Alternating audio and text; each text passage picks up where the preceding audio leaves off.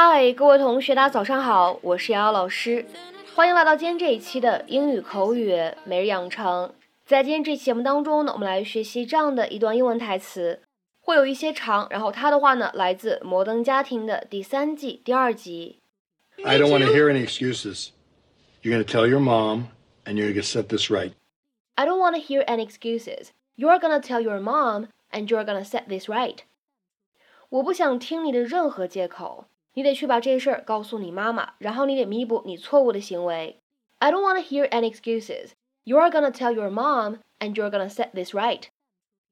I don't wanna hear any excuses. You're gonna tell your mom, and you're gonna set this right. I don't want to hear any excuses.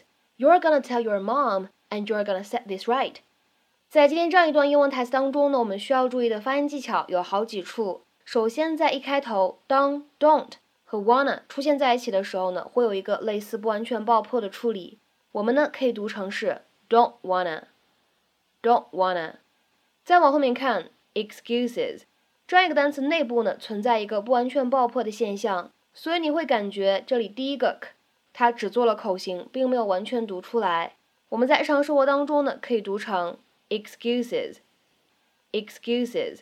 好，继续来往后面看，当 and 和 your 出现在一起呢，可以有一个音的同化的现象，你会感觉读快了以后呢，会有一点像纸的发音和口型。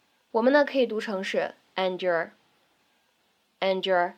再来看一下最后一处，当 set 和 this 出现在一起呢，我们可以有一个不完全爆破，所以呢可以读成是 set this，set this。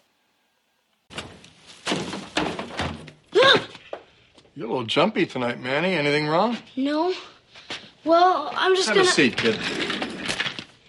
You know, maybe it's me, but I thought you were kind of squirrely tonight, you know, before when your mom was on the phone with the principal. Almost like you wanted to say something, but you just couldn't. Anything you want to say now, Manny? No, I got nothing to say. Sure about that? Think real hard. Could I get a glass of water? That girl's locket, you took it, didn't you? Um. Didn't you? Yes. Yes, I took it. I didn't mean I don't want to to hear any excuses. You're going to tell your mom, and you're going to set this right. Do you understand? All right, get out of here Just one more thing. You're not. Uh, you're not wearing that locket, are you? No, of course not. It's a girl's. Why would I want to wear it?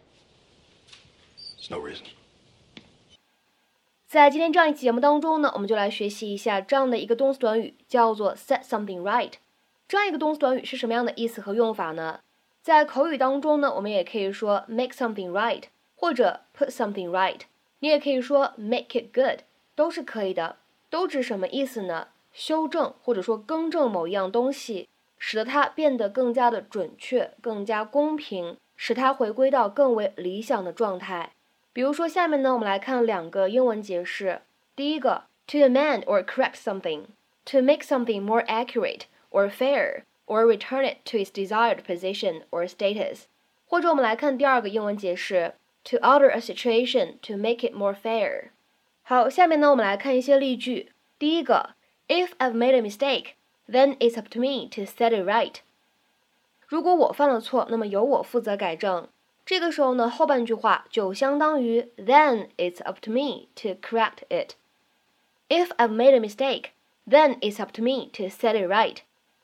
下面呢，我们再来看一下第二个例子。I appreciate that she offers to tidy my desk for me, but I always end up having to set it right afterwards. 她提出要替我整理我的书桌，我挺感激的，但是每次她收拾完，我都得再调整一遍。I appreciate that she offers to tidy my desk for me, but I always end up having to set it right afterwards. 再比如说，我们来看一下第三个例子。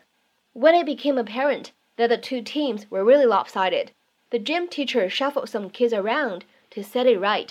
当两支队伍实力明显出现悬殊体育老师调换了一些孩子，使得两支队伍实力均衡。When it became apparent that the two teams were really lopsided, the gym teacher shuffled some kids around to set it right. 那么再比如说，看下面这样一个例子：I know I said something I shouldn't have, so I'm here to set things right between us.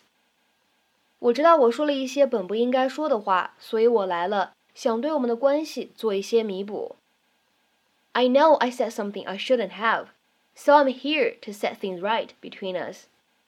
好，下面呢，我们再来看一下这样一个例子：I'm sorry that we overcharged you. We'll try to put it right.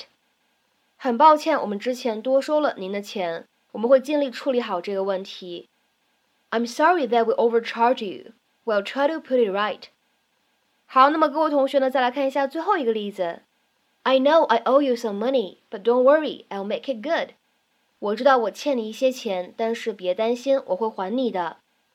I know I owe you some money, but don't worry, I'll make it good. 好，下面呢，我们再来补充一个相关表达，叫做 set someone right，就指的是什么意思呢？就相当于 correct someone，纠正某个人错误的想法和说法。比如说，我们来看这样一个例子：They thought he was married, but he quickly set them right. 他们原以为他已经结婚了。但是他迅速澄清了这一点。They thought he was married, but he quickly set them right. 那么在今天这期节目的末尾呢，请各位同学尝试翻译下面这样一个句子，并留言在文章的留言区。那个水龙头坏掉了，但是那个水管工很快修好了它。那个水龙头坏掉了，但是那个水管工很快修好了它。那么这样一个句子应该如何使用我们刚刚讲到的 set something right 这样一个动词短语去造句呢？期待各位同学的踊跃发言。我们今天这期节目呢，就先讲到这里，拜拜。